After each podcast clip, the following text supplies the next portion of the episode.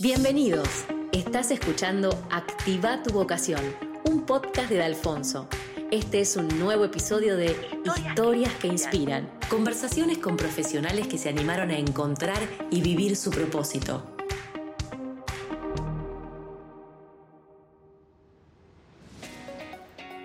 ¿Quién es nuestro invitado de hoy? Se llama Nacho Núñez. Es ingeniero informático. Con 29 años es fundador y director de una startup que ya llegó a Silicon Valley, Sirius Software. Una compañía que hoy ya tiene 9 años, más de 60 empleados alrededor del mundo y es una empresa liderada e integrada por millennials. ¿A qué se dedica? Al desarrollo de software a medida. Potencian startups, ofrecen consultoría en ingeniería y ayudan en lo que es la transformación digital. Su ADN es la innovación. Muchas gracias Nacho por estar acá bienvenido. ¿Qué tal, Lu? Muchísimas gracias a vos por invitarme. ¿Cómo andas vos? Muy bien, por suerte. Antes de que nos cuentes de tu carrera, de tu profesión y tu empresa, queremos ir al comienzo de tu historia, con una pregunta un poco más personal. ¿Te acordás a qué te gustaba jugar cuando eras chico? Sí, totalmente. Un solo juguete tenía, la pelota. Era fútbol. No había en casa, no había otra cosa. ¿No? Era pelota. Y cuando no había pelota era una media, era una, una mochila, algo que se transforma en pelota pero era pelota, pelota, pelota. Te diría hasta los 18 años fue así, o mejor dicho, hasta los 10, 11 años, ¿no? Que ahí apareció la computadora. Este, así ahí cambiaste un poco. Sí, totalmente. Ahí empecé a, hacer pelota, computadora, pelota, computadora, ¿no? Lo cual es raro, porque generalmente el nerd le, escriba, le, esquiva al deporte, ¿no? Tal cual. Este, pero, pero sí, te diría que entre esas dos cosas tenía todo, no, no, había, no había otra cosa. Perfecto. ¿Y te acordás cuando te preguntaban, ponele, ¿qué querés ser cuando seas grande? ¿Te acordás que respondías? Sí, em, a ver, este, la verdad no me, no me, acuerdo o no respondía cuando era muy chico, ¿no? Sí, siempre me acuerdo porque me lo dijeron después mis, mis papás, ¿no? Que no respondía la típica, jugador de fútbol o, o, policía, viste que por ahí los chicos responden ese tipo de cosas, ¿no? Mi prima me acuerdo que le preguntaban y era veterinaria, sí, este, esa, como, como ese cliché, ¿no? Este, yo creo que al principio, mirá la barbaridad que decía, ¿no? De chico decía, yo quiero ser político, les decía. este, Em, y después, este, que fue muy temprano igual, ¿no? Pero ya en la secundaria, eh, no te digo que ingeniero en informático, ¿no? Pero eh, ya sabía que era algo ligado a la tecnología. ¿no? Bien. Este, yo armaba y desarmaba, era el chico de las compus cuando estaba en la secundaria. Armaba, desarmaba, arreglaba, instalaba cosas. Ya de chiquito le cambiaba, eh, hablo 7, 8 años, este, una pavada, pero le cambiaba el fondo de pantalla a la computadora. Digamos, te divertía experimentar por ahí. Totalmente, sí, sí. Además era de esos que desarmaba, ¿viste? Y después no mi, viejo me puteaba este, porque no, no, le prendía la computadora, era porque yo se la había desarmado para ver cómo funcionaba, cambiar algo, ¿no? Pero eh, eso. Y te digo como un juego también, ¿no? Este, siempre lo vi como un juego, esto de armar, desarmar, ver cómo funciona. Este, siempre estuve experimentando con eso. Muy bueno. Y hoy estás en ese lugar, o sea, ¿cuál dirías que es tu profesión hoy en día? ¿Qué es lo que haces? Uh, qué buena pregunta, ¿no? Porque acá sí, eh, eh, digo, te lo puedo contestar por mí, pero si le preguntas a otro no va a estar de acuerdo, ¿no? este, eh, porque soy un pésimo informático, esa es la realidad, porque soy un informático y no me gusta programar. Em, yo te diría que hoy estoy en un lugar de bisagra, ¿no? Hoy mi puesto, si lo tuviese que escribir, es una bisagra. ¿no? porque descubrí esa, volatilidad de poder entender eh, el, mundo de los mortales, digamos, el de los muggles, como le dicen acá, el de los no-nerds, ¿no? que tienen necesidades, y también el mundo del técnico. Entonces yo lo que hago es articular entre uno y el otro. Una persona que viene con una necesidad, con un deseo, y dar una solución técnica. Pero no soy implementador, ¿no? ¿Por qué? Porque después yo no lo programo, no lo llevo a cabo, ¿no? Sino que hago, formulo la idea. Por eso, para los informáticos estoy en el medio, ¿no? me, saca todo el mundo, porque para el informático no soy técnico, no soy informático, y para, digamos, y para el empresario, la persona que viene con la idea, soy un técnico, ¿no? Entonces quedé en el medio. No, no me acepta ninguno de los dos porque me, se tiran la pelota de un lado al otro. Sos un solucionador de problemas, ¿te gusta solucionar problemas? Totalmente. Yo digo, bueno, una bisagra, ¿no? que la bisagra es eso, que abre y cierra, que genera movilidad, ¿no? O sea, una interfaz entre dos mundos. Y eso me encanta, ¿no? Ser un facilitador. Está muy bueno, está muy bueno. Y por ejemplo, ¿cómo nació Sirius, tu empresa? Bueno, este. ¿Tuviste algún eh, momento épico así de que decís, che, esto lo tengo que llevar a la. O sea, tiene que ser una empresa? ¿Te acordás de ese momento? Eh, sí, sí, sí. De hecho, bueno, y nació, fue muy espontáneo, ¿no? Porque en verdad el primer negocio de Sirius, aún sin llamarse Sirius, ¿no? Nació en una circunstancia muy particular, ¿no? Me habían llevado un retiro espiritual, ¿no? O sea, que yo no estaba para nada acostumbrado. Y este, bueno, el cura que estaba ahí oficiando notó que estaba súper incómodo, ¿no? No por nada en particular, sino porque para mí era algo completamente nuevo. Entonces, bueno, me llevó, este, nos pusimos a hablar para, para, para, como para aflojar un poco y demás. Y digo, ¿qué haces? Estudio ingeniería informática. Le digo, ah, sí, me, me dice, este, vos sabes que tenemos un sistema, todo para sacarme un tema, ¿no? Claro. Digo, para, para, ¿tu, ¿tu sistema hace esto? No. ¿Y esto? ¿Pero no estaría bueno? Sí. Y de golpe se fue la charla y fue la primera venta esa realmente, ¿no? Porque entonces ahí dije, bueno, mira, eh, esto que te contaba de poder articular, ¿no? Encontré una necesidad y dados los estudios que tenía, tenía la solución técnica. ¿No? Entonces dije, bueno, eh, podrías pasar después por mi oficina para, para, para, poder hablarlo, pasar un presupuesto, todo. Lo pasé, me lo aceptó. Y dije, acá tenemos un problema. Eh, sé lo que hay que hacer, pero no sé cómo hacerlo. ¿no? y ahí fue cuando hablé con uno de los chicos que estudiaba conmigo, un compañero, eh, se llamaba el Topo, y le digo, Topo, tenemos que hacer esto. Era el mejor de la clase para programar. ¿Te sí. animás a programarlo? Sí, dale, me dice. Este, y ahí empezamos, ese fue el primer proyecto, ¿no? Eh, eh, yendo a, a, a, entregarle parte del programa a, a este cura, ¿no? Eh, por ahí por Capital me choca un camión y me destroza el auto. ¿No? Y era el medio de transporte que yo tenía para, claro. para moverme, este, para la facultad, todo. Y, eh, y, claro, no tenía plata en ese momento, apenas podía pagar la facultad, tenía un trabajo part-time limpiando autos, digamos, haciendo changas. Este, eh, entonces voy al chapista, ¿no? Y se dio que el chapista había vivido un tiempo en Estados Unidos. Entonces digo, bueno, este tipo tiene, este, tenía todo a mano, todo a papel.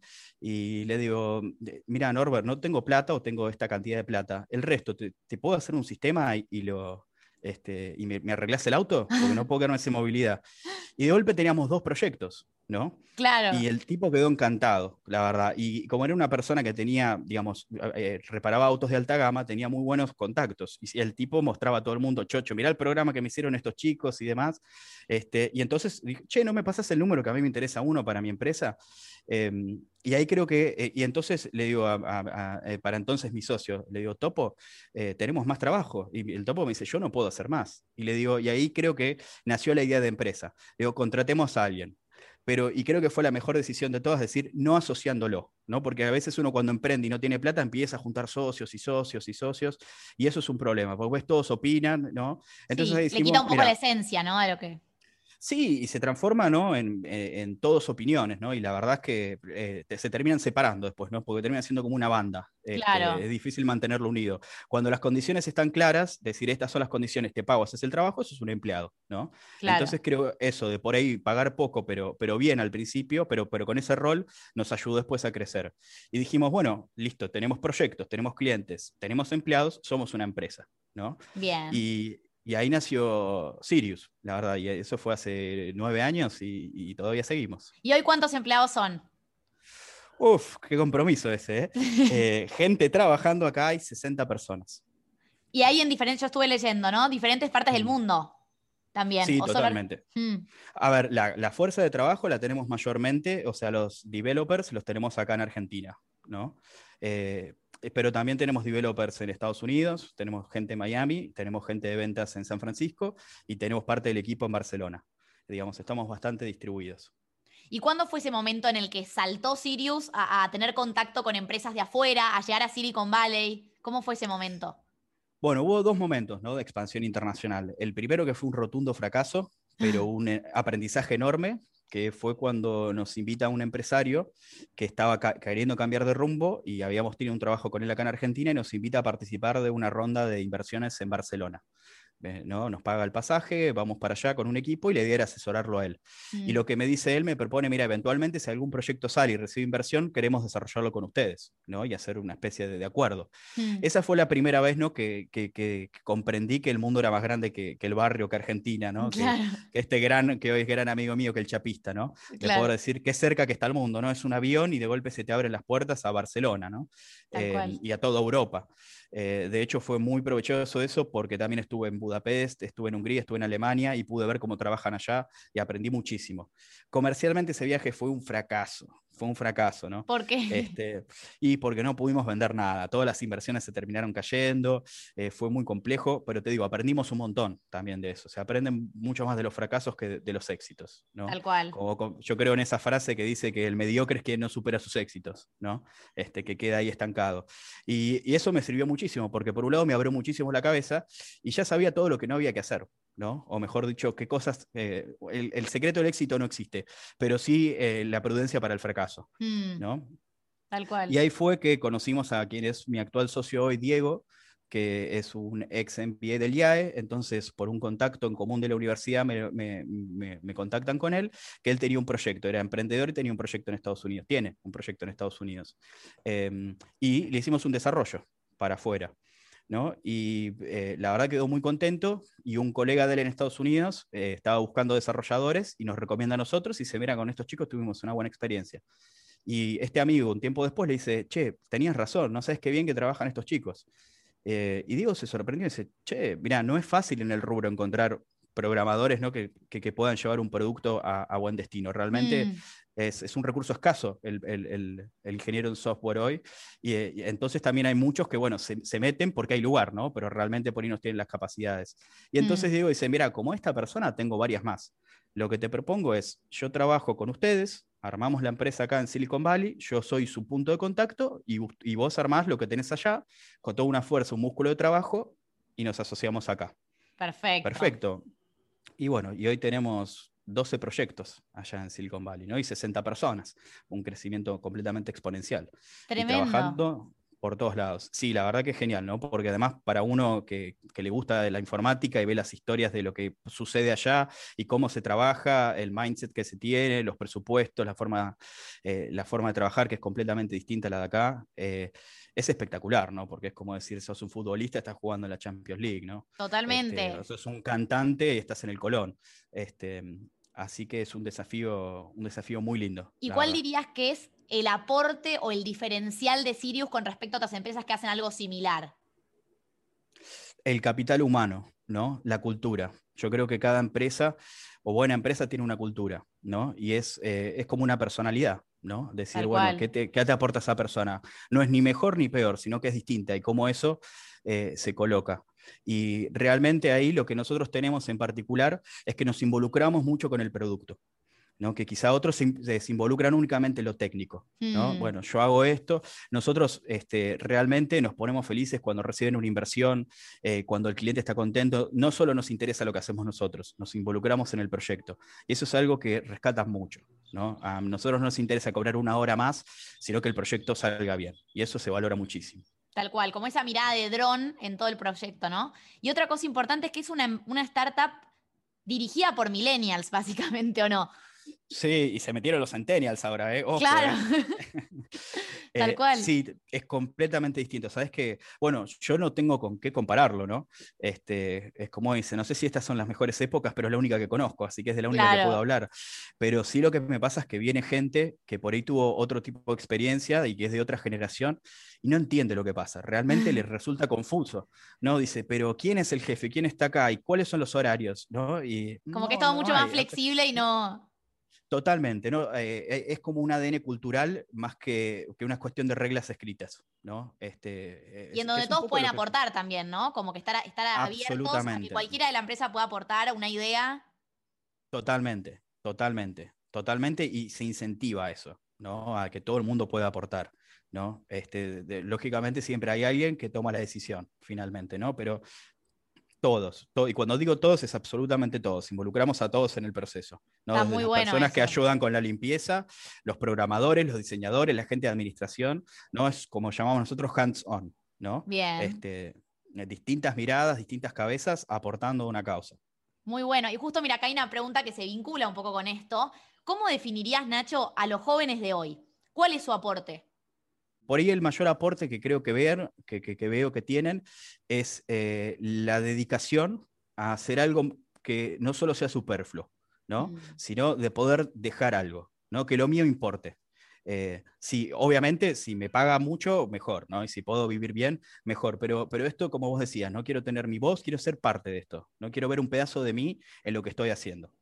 ¿No? Y yo creo que, que, eso es muy importante. ¿no? Porque, porque ves que, que, se involucran, porque yo veo mucho y que hay que trabajar mucho emociones, que me encanta, ¿no? Mm. Eh, cuando yo veo gente que se está peleando en la empresa, digo, esto es bueno, digo, vamos que no se, que no se vayan a las manos, ¿no? Frenémoslo. Hay pasión.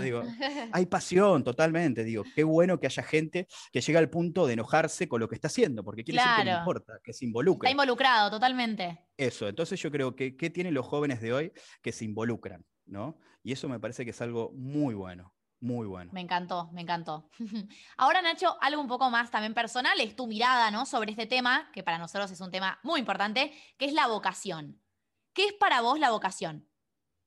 ¿Cómo la definirías? Qué buena pregunta, ¿no? Este, mira, si lo tuviese que definir, lo primero que me viene es, la vocación es lo que tenés que hacer, ¿no? Y que muchas veces ni siquiera es lo que querés hacer, ¿no? Sino lo que tenés que hacer. Es en eso que sos bueno.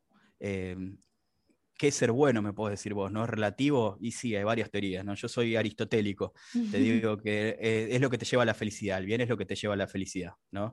Entonces yo creo que la vocación es eso que naturalmente, ¿no? Este, vos haces bien, ¿no? Y cuando digo haces bien, haces feliz, sos feliz y haces feliz, ¿no?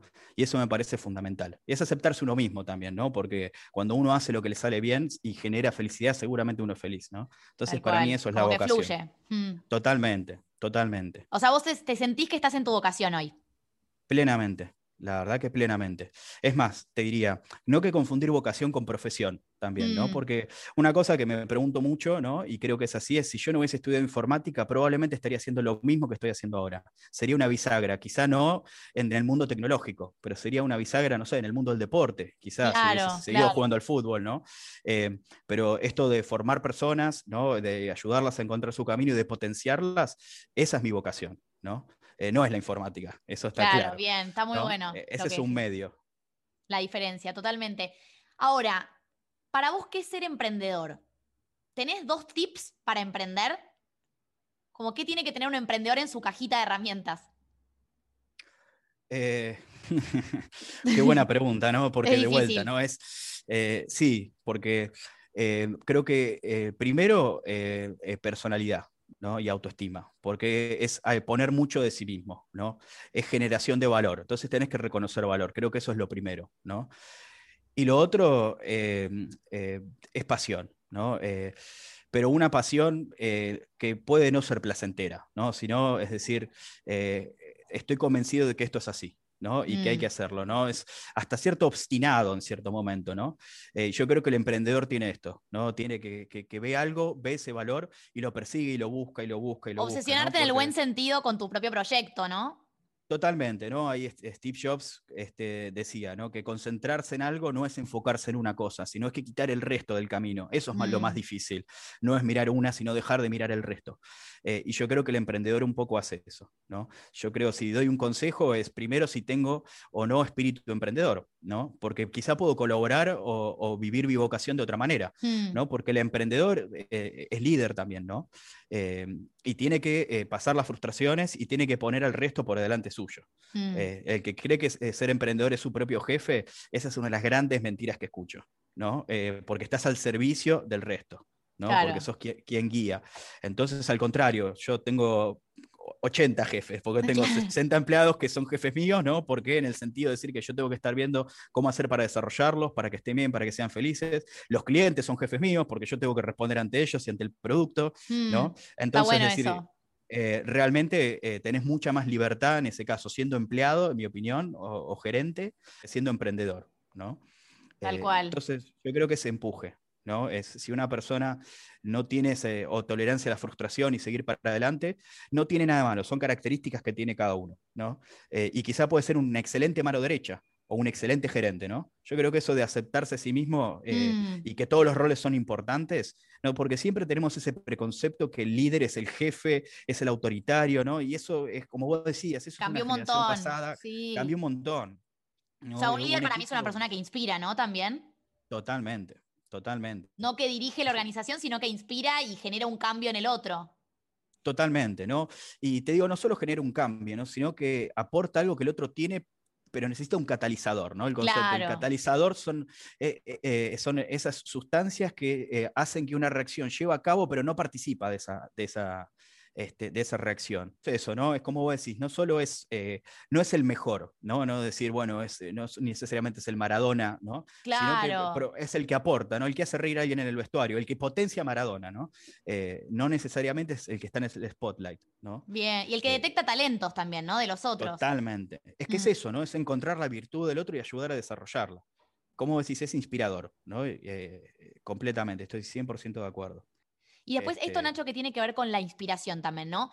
¿En qué momento a vos te surgen las mejores ideas? ¿Hay un lugar que digas, che, me inspiré acá, o sea, me suelo inspirar en estos lugares o en estos momentos?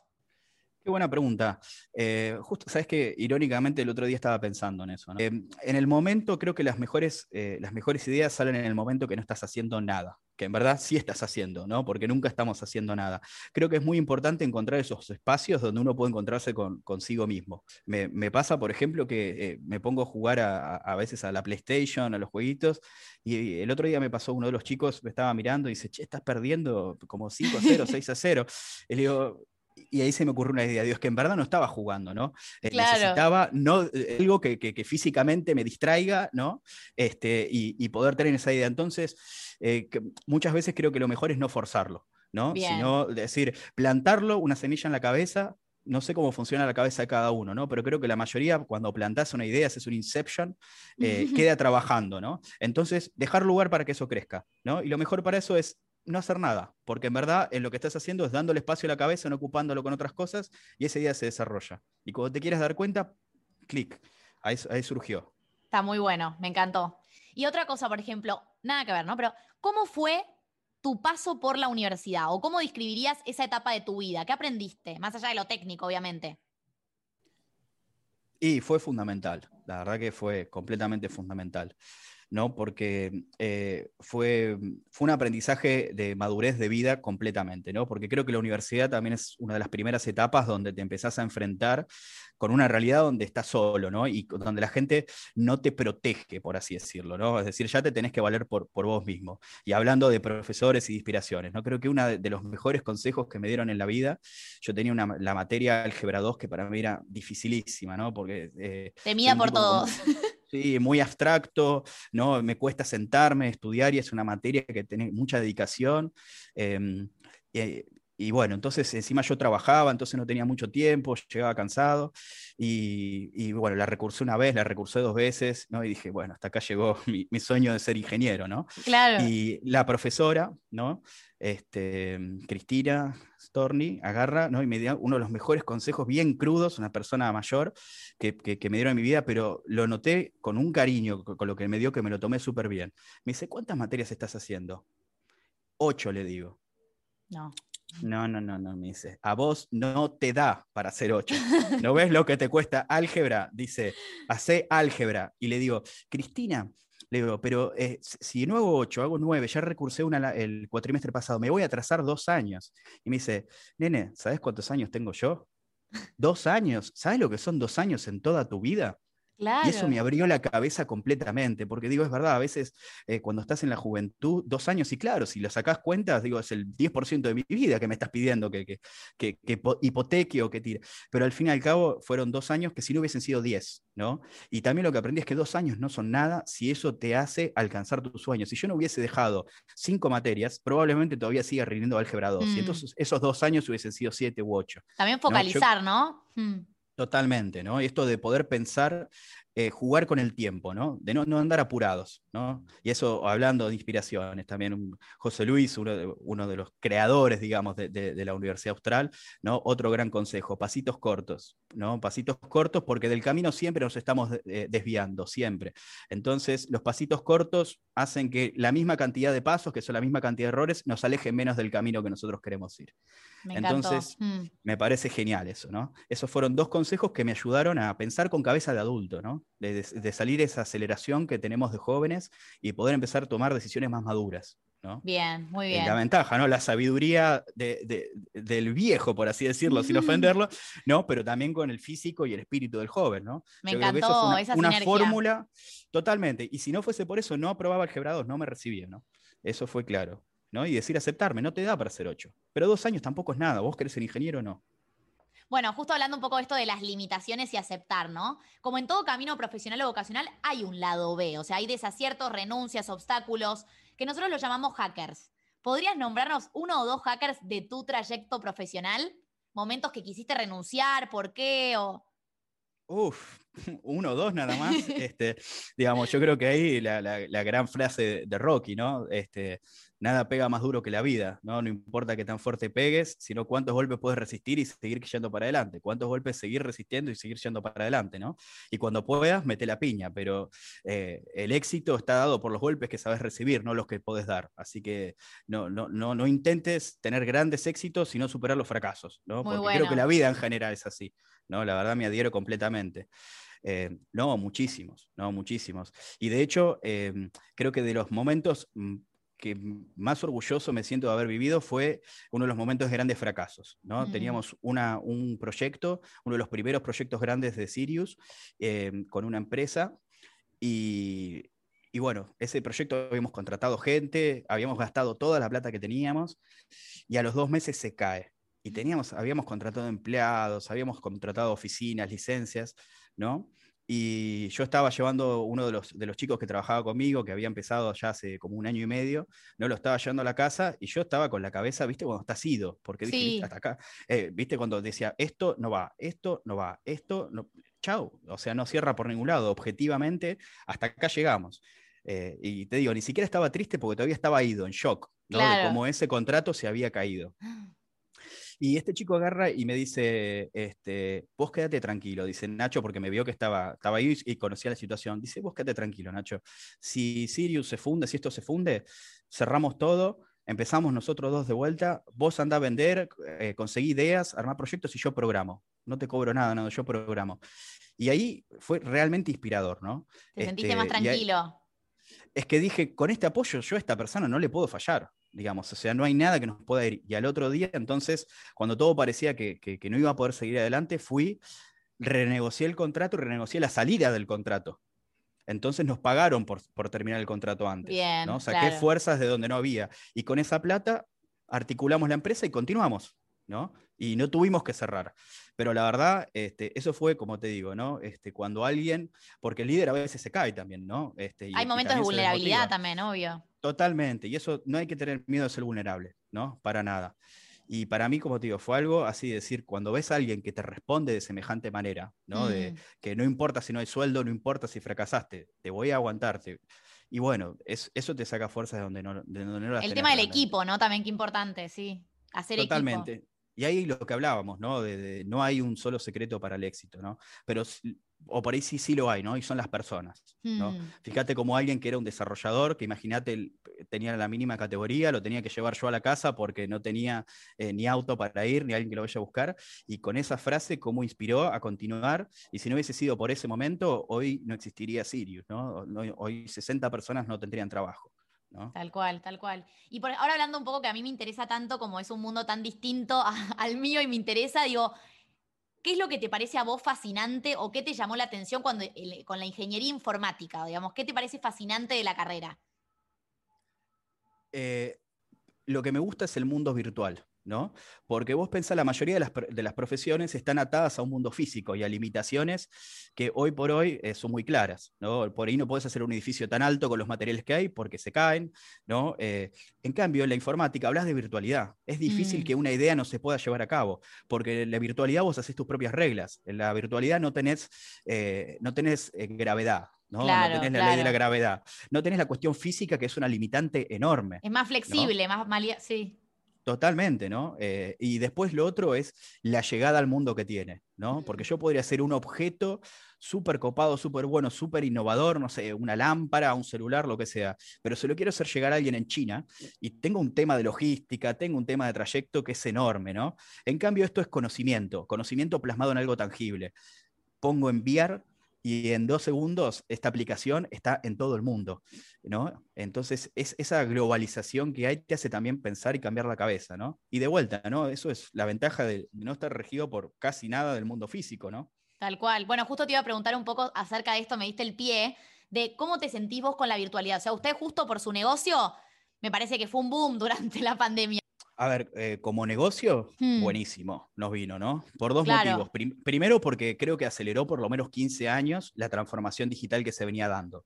Eh, se rompieron un montón de esquemas mentales. No, no se puede, no, bueno, de a poco va a venir, y esto lo aceleró, ¿no? Las atenciones médicas de manera virtual, el tema de la escolaridad, eh, nos obligó a innovar y, y hacer crecer el mundo virtual, ¿no? Mm. Eh, entonces eso nos abrió, nos adelantó negocios que quizá, o, aplicaciones que quizá no estaban antes, ¿no? Porque ser innovador es, no es ser un adelantado, sino llegar a tiempo, ¿no? Mm. Porque eh, eh, vender un, un, no sé, vender una computadora en 1830 no tenía sentido, No, ¿no? total. Porque necesitabas que sucedan muchas cosas. Entonces esto, para nosotros que somos una empresa de innovación, ¿no? Nos trajo, ¿no? Nos adelantó un montón de demandas que quizá hubiesen existido recién dentro de 10 años. Y por otro lado, em, esto de los equipos internacionales, ¿no? Porque ya no existe la competencia. Es decir, ¿qué hago? ¿Contrato gente acá a la oficina en San Francisco o contrato gente de Argentina? Y es lo mismo, porque vas a tener que hablar, vas a tener que trabajar desde una computadora. Entonces, si está su No casa. hay a- barreras. a- Mm. no hay barreras, si está a 10 cuadras o está a 35 mil kilómetros, es lo mismo, ¿no? Porque la forma de trabajo va a ser la misma. Entonces yo creo que ahí también nos acercó un poquito esto de ya no existe la competencia de presencial contra virtual en cuanto al comercio exterior. Ahora te digo, en el plano personal eh, se extraña muchísimo, muchísimo el contacto, ¿no? De poder venir, de hablar, de compartir. Eh, yo, por, por, por lo menos que soy así bastante de, de involucrarme con las personas, de conocerlas, no es lo mismo, ¿no? A veces alguien viene a la oficina y notas que, que, que por ahí no está del todo bien o que tienen una inquietud. Percibís y- otras cosas, claro. Percibís totalmente, totalmente, ¿no? Entonces los separás, hablás eh, y tenés una llegada muchísimo mayor, ¿no? Entonces eh, es mucho más fácil, en mi opinión, gestionar a las personas, ¿no? Porque podés hacer un trabajo más completo que la virtualidad se pierde, ¿no? Y tienen alguna, tienen alguno, eso porque me interesa, ¿no? Pero tienen algunos rituales, por ejemplo, como empresa, de decir, bueno, ¿cómo hacer para mantener esta unión eh, en la virtualidad? Para, para imprimir cultura. Sí, sí, y ahí creo que se da más fácil por ser informáticos también, ¿no? Sí. O sea, el- los juegos online, viste, si antes jugábamos acá a la PlayStation en la oficina, bueno, ahora nos conectamos y jugamos online, ¿no? ah, tremendo. Eso pasa, pasa muchísimo. Este, ¿no? Bueno, empezamos a usar Discord, foros, ¿no? Un montón de cosas. Estamos todo el día conectados. La verdad que es así. Estamos todo el día conectados. Y, y que sea algo muy interesante, ¿no? Porque estamos conectados por trabajo, por estudio y por ocio. ¿no? O sea, Claro. se armó un equipo, ¿no? Este, pero sí, sí, sí, sí. Además se dio de manera muy espontánea, porque además yo, yo soy, de vuelta, como mal informático que soy, viste, soy medio queso con esas cosas. Yo soy más de jugar al FIFA que de jugar al LOL o de jugar Claro. este, al Fortnite, no, no soy tan, tan de, de esos juegos. Eh, entonces yo por ahí como líder tenía poco para proponer, ¿no? Mm. Y se dio espontáneamente, de vuelta, ¿no? Eso de dar las voces a todos, ¿no? De- se armó y de golpe me dice, Nacho, ¿por qué no te metes a Discord? ¿No? Y dice, ¿qué Sí. es Discord? Dice, no, es una aplicación donde podés eh, hablar con la gente, tenés un foro y armás canales. Digo, bueno, vamos, le digo, yo la verdad que no tuve ni Fotolog, nunca tuve redes sociales, ¿no? Así que... Hoy en día eh, tampoco. Tampoco, tampoco. LinkedIn cada tanto y demás, pero no, no, para que des una idea, tengo que pedirle a alguien cuando estoy, me dice, subí una historia, después sube a dos, tres. La verdad no, este, me parece que es súper interesante cómo se da, pero eh, también soy muy de, de la- de la analo- de lo análogo, ¿no? Digamos, si Bien. yo estoy co- compartiendo algo con alguien, me gusta hacerlo en persona y, como que no siento, Mm. no siento la necesidad de andar mostrándoselo a todo el mundo, ¿no? Este, si saco una foto, todavía soy de los que va y la imprime y la pone, la pone un cuadrito arriba del piano. Es- por eso, tengo mucho, tengo mucho de, de la generación anterior, ¿no? Está bien, te Pero- nutrís de esas cosas, está bueno. Es que está, está buenísimo, porque es así como los equipos eh, aprendí que los equipos interdisciplinarios, desde el punto de vista técnico, son mucho más ricos que un solo equipo, ¿no? Yo soy del que mezcla un cantante, un artista con un ingeniero, porque creo que va a salir un mejor producto, también lo creo de las generaciones, ¿no? Juntar un X, un millennial y un centennial, ¿no? Y bueno. hacerlos coincidir, digo, eso es, es- es genial, ¿no? Sí, el, el mejor, mejor de cada aporte uno. de cada, un, de cada generación. Totalmente, totalmente.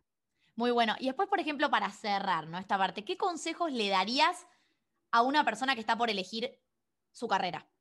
¿Qué le dirías a una persona que tiene hoy 17, 18 años y está como con dudas, no sabe qué elegir?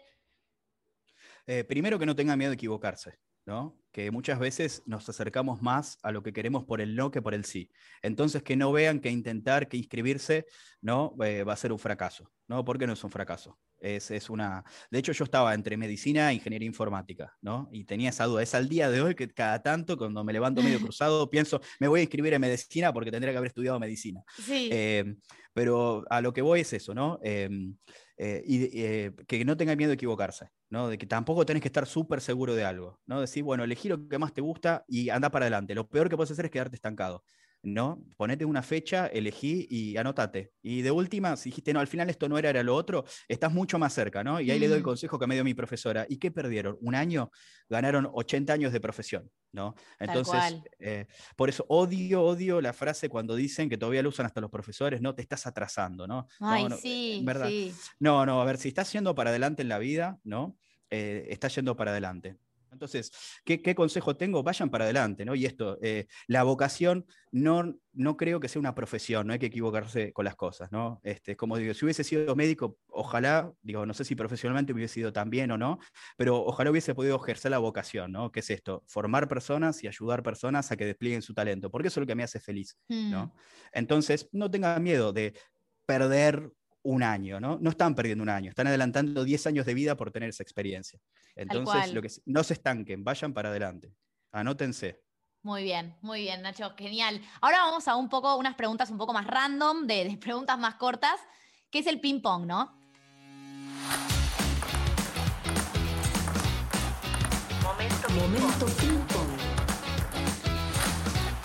Momento ping-pong. Si un director de cine quiere hacer una película sobre tu vida, es difícil. ¿Qué nombre le pondrías? ¿A la, película? Sí. Uf, muy difícil, ¿eh? Pedirme a mí creatividad. bueno, la podemos eh, dejar para más adelante, si te surge. Dale, dale. Bien. Si pudieses elegir a un personaje histórico o una figura pública que admires, tenés que ir a comer a un lugar. ¿Quién sería esa persona y por qué? ¿A quién invitarías? Ayn Rand la filósofa rusa, la escritora de la rebelión de Atlas. ¿Por qué? Me parece que es una mujer completamente fuera de época, ¿no? Eh, salió de una Rusia comunista, tuvo que abandonar a su familia, fue como mesera a Estados Unidos y fue una persona no solo que logró uno de los bestsellers y libros más influyentes de la historia, sino que además una filosofía que iba muy en contra de todo lo que estaba pasando. Aún siendo mujer en los años 50, que sabemos también cómo era la realidad social, ¿no? Y ahí es lo que demuestra que, que el contexto se puede quebrar a partir de todo, ¿no? Así que me, hubiese, encantado poder charlar con ella. Muy bueno. Elegí un superpoder. Leer la mente, claramente. bueno, vos que te dedicás a solucionar problemas y entender. Totalmente, sería mucho más fácil. Sería más fácil. ¿no? Claro. Sí, sí. Aunque después lo pienso, no sé si me gustaría meterme en la mente, principalmente en la mía, ¿no? Como dice un gran amigo mío, a veces es preferible disfrutar los beneficios de la ignorancia. Bien. Pero leer las mentes es algo que me encantaría. Es divertido, muy bien. ¿Cuál fue el mejor viaje que hiciste y por qué? Y yo creo que el de Europa, este viaje de negocios a Europa, ¿no? ¿Fuiste acompañado con tu socio? Fui con mi socio, sí, después fui a visitar a mi prima que vive en Berlín, ¿no? Pero fue como el primer viaje que hice por motivos laborales, que no tenía que ver con vacaciones o familia, lo que sea, ¿no? Eh, y la verdad que fue completamente distinto, ¿no? Mm. Porque fue como un, salto de madurez enorme. Y vi las cosas completamente distintas, ¿no? Porque aunque no parezca, mismos lugares, distinto contexto, te da algo completamente distinto, ¿no? ¿Algún campo que te quede por explorar? Algo que digas, che, me gustaría aprender a hacer esto. Uh, la medicina la medicina, claro, te queda pendiente. Bueno, pero podés unir, podés unir lo que te gusta, o sea, la ingeniería con algo de medicina o no, con algo de salud. Bueno, ahí están los biomédicos, que tampoco me quiero colar ahí con ellos. Y completamente, a ver, la medicina está atendiendo mucho a la informatización, ¿no? Desde la parte de inteligencia artificial hasta la parte de robótica para realizar operaciones, algoritmos para hacer diagnósticos, ¿no? Me mm. encantaría el día de mañana poder aprender más de ese campo para también traer del mío, ¿no? Y así como soy bisagra de algunos proyectos de innovación, ser por ¿por qué no? Bisagra en proyectos de innovación médica. Ese te diría que es mi sueño. Muy bien, perfecto. ¿Qué habilidad te gustaría perfeccionar? Tocar la guitarra. sí, sí, de eso lo hago en casa nada más, ¿no? Pero la verdad la parte musical, ya sea el piano, digamos, siempre me interesó desde chico. Mira. reconozco que soy bastante queso para eso. Soy mejor haciendo guitarras que tocando guitarras. Entonces algo, viste, muchas veces me encanta juntarme con amigos que son músicos porque hago medio de productor, ¿no? Claro. A veces escribo una canción, una letra, pero digo, no sé cómo tocarla. Mis manos no hacen lo mismo que lo que piensa mi cabeza. Entonces algo que eso me encantaría hacer. ¿Y alguna actitud personal que digas, che, esto necesito cambiarlo? Uy, la paciencia, completamente. sí, sí, eso. No, y no soy yo el primero, ¿eh? La gente que me rodea seguramente piensa lo mismo, ¿no? La eh, paciencia. igual sí, igual creo que eso es algo que se gana mucho con los años también, ¿eh? Este, la paciencia, la prudencia, ¿no? Al principio uno es como mucho más lanzado, también necesita un poco de esa actitud, ¿no? Para, para poder emprender, para poder salir, ¿no? Pero después uno aprende cuando aprende a manejar el tiempo, ¿no? Decir, bueno, las cosas llevan tiempo. La pandemia también creo que nos puso en un lugar igual también de tener que ser muy pacientes, que no podemos controlar controlar lo que pasa. Totalmente, sí, sí, totalmente. La ansiedad que genera eso, sí, sí. Yo creo que la paciencia es algo fundamental. ¿Tenés, Nacho, algún ritual diario? Yo por eso te pregunto, ¿es tu ritual diario preferido? Eh, mira, a ver, tengo eh, para mí momentos que son claves, ¿no? Este, em, eh, y es, los rituales que tengo son con, mis perros, ¿no? Eso es algo que no puede faltar a la mañana y a la noche, aunque parezca un loco, ¿no? De, este, esto de entrar, acompaño, cada perro en mi casa tiene su, cuarto, así que acompaño a la Schnauzer, ¿viste? Lo entro, les doy de comer, ¿no? Después, y a la mañana este, me sirvo un café y salimos a caminar. vemos el perímetro del jardín, ¿no? Voy charlando con ellos, ¿no? Tu momento con este, los perros, claro. Ese, sí, sí, sí, eso es algo que no puede faltar. Me encanta. ¿Qué te conmueve, Nacho? Eh, eh, la verdad, el trabajo de la gente, ¿no? Me parece inspirador eh, cuando la gente trabaja. ¿No? Eso la verdad me conmueve. A veces veo una persona, una de las que trabaja acá, que para mí es una inspiración, ¿no? Una de las eh, señoras que ayuda con el orden, la limpieza y demás, nos falta un solo día al trabajo, ¿no? Yo le digo, no, Lili, quédate en casa. Un día llegó empapada, dice, no, no tenía para la sube, pero vino caminando, ¿no? Este, porque nada le evita porque ella se realiza en el trabajo, ¿no? Vos decís, es explotación, no, no, yo siempre lo voy a buscar o digo que se quede, pero olvídate, ¿no? Es decirle. Su compromiso con el trabajo, claro. Eso, eso me conmueve, ¿no? La gente que a pesar de las adversidades que pueda tener, del clima, o, gente que por ahí tiene una enfermedad, pero no importa, ¿no? No lo, no, lo, utiliza como escudo, sino todo lo contrario. Y la verdad que eso me conmueve completamente y me inspira también, ¿no? Porque te hace sentir a veces tan mal, ¿no? Decir, uy, me mm. preocupé por esto tan pequeño. Y digo, y esta persona no la frena con nadie, ¿no? Y eso la verdad me conmueve, me inspira completamente. Como hay personas que tienen un espíritu que mm. quebranta todo. Tal cual, tal cual. Después, ¿tu plan o tu programa ideal? Asado, con, asado con amigos. Si vos me decís qué querés hacer este fin de semana. Sí. Ey, sí, te digo, de, todo, todo el ritual, ¿eh? desde, cero. En casa, desde ir a comprar la carne temprano a la mañana, este, juntarme, quedarme hablando. Ese es como, como algo bastante como un hacho, digamos, pero que lo disfruto completamente, ¿no? Es divertido, muy bien. Eh, a ver, yo creo que, la mejor virtud que tengo es eh, reconocer el talento en otros, ¿no? Eh, y es muy importante, cuando uno hace eso, se puede poner realmente al servicio, ¿no? Mm. Y, y, ponerse feliz por los logros de otro.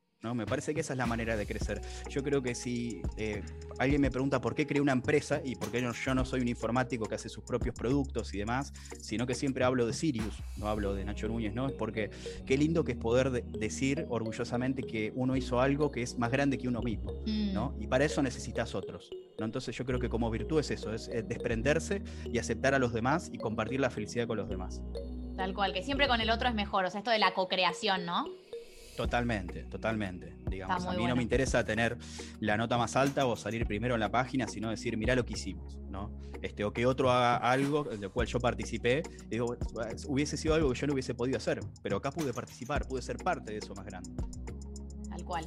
Bueno, Nacho, te agradecemos un montón por este tiempo, súper valioso, mega inspirador, yo me voy súper inspirada. Me quedo con esto del compromiso con el trabajo, ¿no? Y se nota cómo te inspiran las personas eh, y que tenés una vocación y ese, ese espíritu de líder también, ¿no? Eh, que me encanta, así que bueno, te agradecemos por este espacio, espero que lo hayas pasado bien. Las no me dijiste la película, queda pendiente el nombre de la película. Me queda la película, el nombre de la película. no te preocupes, la próxima la contestamos. Gracias, Nacho. Gracias a vos, Lu. Un saludo grande. Esto fue Activa tu vocación. Si te gustó este episodio, suscríbete al podcast para recibir notificaciones cada vez que subamos otros. También podés encontrarnos en Instagram y LinkedIn como arroba centro de Alfonso. Todos tenemos una vocación por descubrir. Animate a vivir una vida con sentido. Te esperamos en el próximo episodio.